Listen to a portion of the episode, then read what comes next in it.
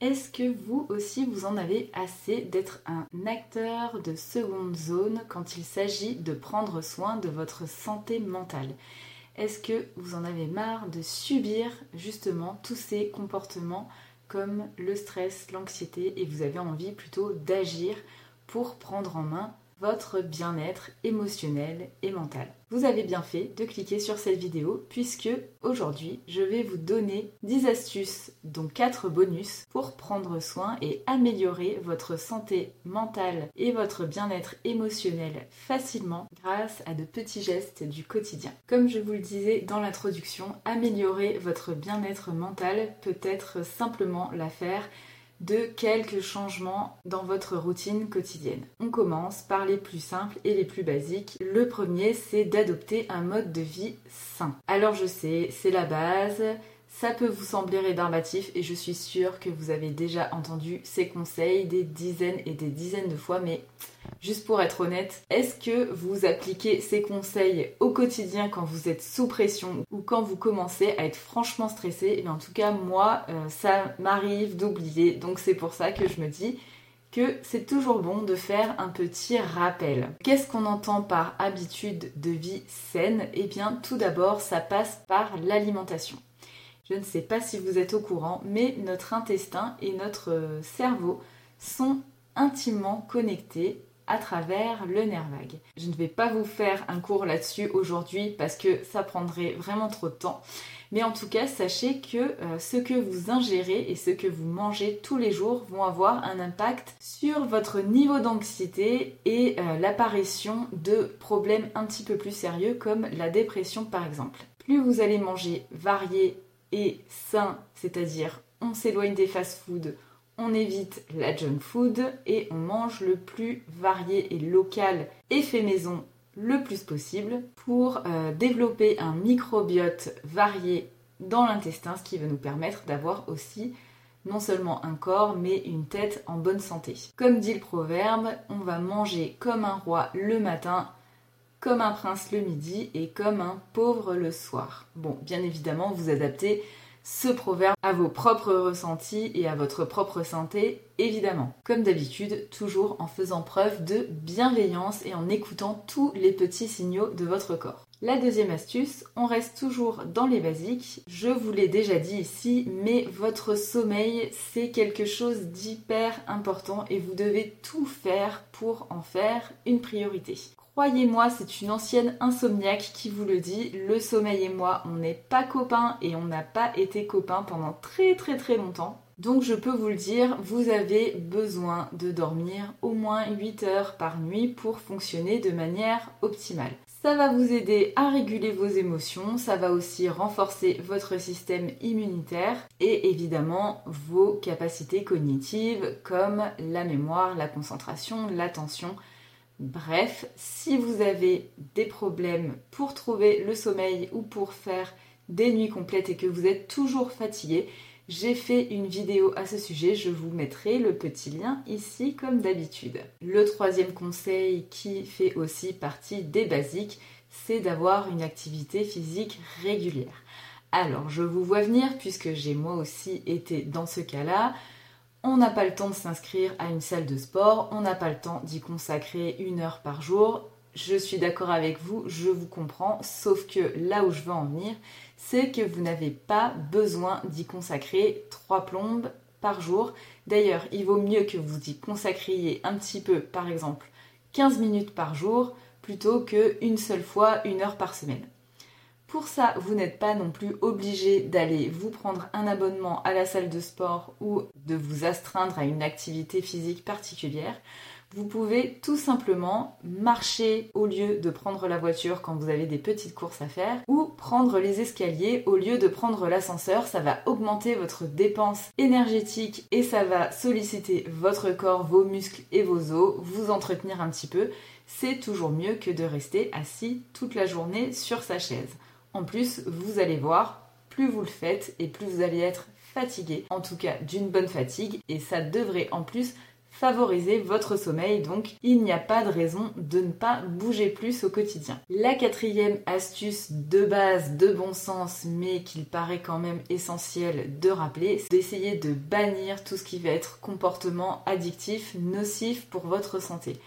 Dans comportement addictif, j'entends bien évidemment l'alcool, le tabac, les médicaments, les drogues, mais aussi ça peut être le café par exemple si vous en prenez trop, mais aussi à ne pas oublier les comportements comme passer trop de temps sur les réseaux sociaux.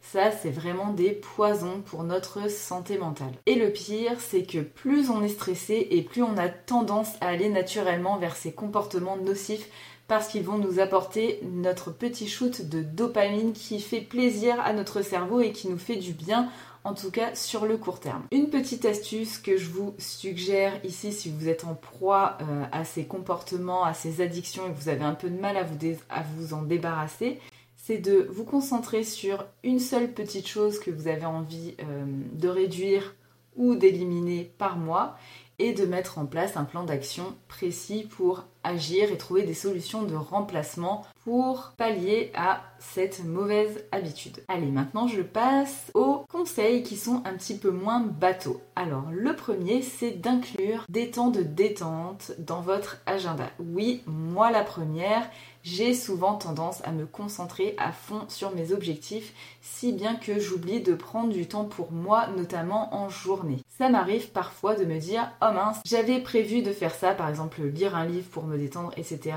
Mais là, franchement, euh, j'ai pas eu le temps, j'ai trop travaillé, j'ai pas su m'arrêter à l'heure, et maintenant, trop tard, il faut que je fasse à manger, par exemple. Ce que je vous conseille, c'est de prévoir ces petits temps de détente dans votre agenda ce qui marche bien pour moi, c'est de les prévoir dans ma routine du matin. D'ailleurs, à ce sujet, si vous le souhaitez, vous pouvez télécharger mon e-book qui vous propose une petite routine matinale de 15 minutes maxi pour mieux gérer votre stress durablement. C'est gratuit, je vous mettrai le lien juste en dessous en barre d'infos. Et ce que j'entends par moment de détente, c'est pas forcément de faire une grosse activité créative ou quelque chose qui va vous prendre trois plombes. Y consacrer seulement 5 minutes par jour, ça peut être suffisant. Pensez par exemple à un simple exercice de respiration. Pareil, il me semble que j'ai fait une vidéo, je vous mettrai le lien ici. Ça peut toujours vous être utile. Ce qui m'amène naturellement au point suivant, c'est que vous avez le droit de ralentir, vous pouvez vous y autoriser et c'est même fortement conseillé. Imaginez, votre corps, c'est un peu comme une voiture qui roule sur l'autoroute à 100 km/h. Et bien vous ne pouvez pas être à fond tous les jours, tout le temps, à un moment donné.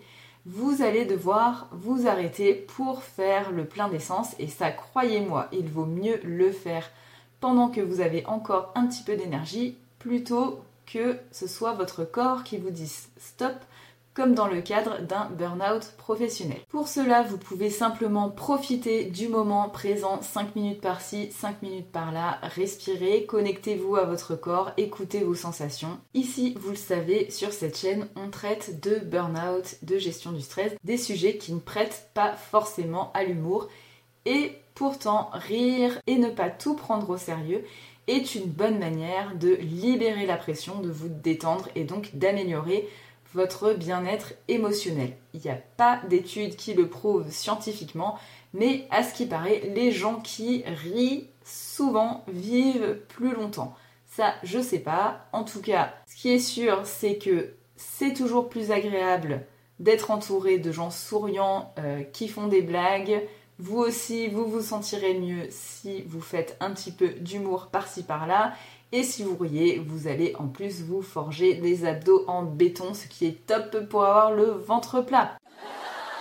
Sinon, je vous propose de vous concocter une petite playlist spéciale humour sur Netflix ou sur YouTube que vous pouvez regarder les jours où ça va un petit peu moins bien. Ça peut fonctionner aussi. La cinquième astuce, c'est d'entretenir une vie sociale riche et oui, nous les hommes, nous ne sommes pas faits pour vivre seuls et solitaires. Au bout d'un moment, la solitude nous pèse et je pense que nous l'avons tous bien remarqué pendant la crise qui a surgi ces dernières années où nous avons tous été obligés de nous priver de nos relations sociales. On est bien d'accord que voir ses amis boire un verre par caméra interposée, au bout d'un moment, ça nous gonfle et c'est normal. Ce que je vous suggère, c'est donc de sortir, de voir des gens. Si vous ne savez pas comment faire, vous pouvez penser au groupe de soutien Facebook ou encore à des applications telles que On va sortir ou pourquoi pas faire un petit peu de bénévolat dans votre ville ou dans votre village, en plus de rencontrer des gens, vous allez faire une bonne action. Et ça, c'est bon le moral. La sixième astuce, c'est tout simplement, enfin tout simplement, ça dépend des points de vue, puisque pour certaines personnes c'est compliqué, c'est de faire preuve de bienveillance envers soi-même. Je peux vous le dire, je suis perfectionniste et la bienveillance envers moi-même, ça a mis un petit peu de temps à arriver et j'ai dû beaucoup m'exercer pour réussir cet exercice, surtout à l'heure d'aujourd'hui où avec les réseaux sociaux, on a tendance à tout le temps se comparer avec le voisin, attitude qui forcément ne va pas nous inciter à garder le moral. Ce que je vous propose ici, c'est de vous fixer des objectifs réalistes, de ne pas en attendre trop de vous parce que vous ne pouvez pas être à fond tous les jours et c'est normal. Et plus vous réussirez à vous dire ça, plus vous allez réussir à être réaliste et objectif avec vous-même. Vous allez améliorer votre confiance en vous et améliorer votre bien-être émotionnel en D'ailleurs, pour la septième astuce, je vous propose encore quelque chose qui pourrait vous paraître bateau, mais je vous assure, ça marche vraiment. C'est le carnet de gratitude. Alors moi aussi, la première fois qu'on m'a proposé cet exercice, je me suis dit, encore un truc perché, je vois pas du tout à quoi ça peut servir. Euh, et je me cantonnais à marquer des trucs bateaux du style oui, je suis contente parce que j'ai un toit sur la tête et on est d'accord, c'est un privilège en soi. Tout le monde n'a pas n'y a pas accès, donc c'est bien aussi d'en prendre conscience et d'être reconnaissant pour ça. Là où je vous propose d'aller un petit peu plus loin, c'est de chaque jour vous notez quelque chose qui vous a fait plaisir, ce pourquoi vous êtes reconnaissant, mais soyez vraiment spécifique ne vous arrêtez pas au truc bateau du style j'ai un toit sur la tête. Essayez d'un petit peu de meubler, enfin pas d'embellir, mais vraiment d'être vraiment spécifique. Qu'est-ce que vous aimez chez vous? Par exemple, ça peut être l'odeur des bûches qui brûlent dans le poêle à la fin de la journée et qui me réchauffent. Vous voyez, tout de suite, on est un petit peu plus spécifique. Inscrivez toutes ces phrases sur un petit cahier et je vous promets que quand vous aurez une petite baisse de morale et que vous vous mettez à relire toutes ces belles choses positives que vous avez au quotidien, ça va grandement améliorer votre santé mentale. La huitième chose à faire, et malheureusement c'est quelque chose qu'on ne nous apprend pas à l'école, mais je vous rassure, vous êtes ici au bon endroit pour le faire, c'est simplement d'apprendre à gérer son stress. Et oui, si on n'y prend pas garde, le stress et l'anxiété peuvent vite, vite, vite s'accumuler et peuvent avoir des effets dévastateurs sur notre santé mentale ou physique. Bien évidemment, vous le savez, ça peut conduire tout simplement, entre guillemets, à des insomnies, à des maux de dos, des maux de tête, mais aussi dans des cas plus graves, au burn-out et à la dépression et ça évidemment on cherche à l'éviter. Sur cette chaîne et sur mon blog vous trouverez de nombreux conseils pour apprendre à gérer votre stress au quotidien et si éventuellement vous avez besoin d'aide et de conseils personnalisés pour aller plus loin, n'hésitez pas à me contacter via mon site internet. La neuvième astuce qu'on a tendance à négliger par honte ou par peur, c'est celle de demander de l'aide. N'ayez pas peur si vous sentez à un moment donné submergé par vos émotions ou que votre santé mentale n'est pas au beau fixe et que vous n'avez plus de solution, que vous avez l'impression d'avoir tout tenté et que vous cherchez désespérément quelqu'un qui pourra vous aider. Généralement, la solution ne se trouve pas dans notre cercle proche.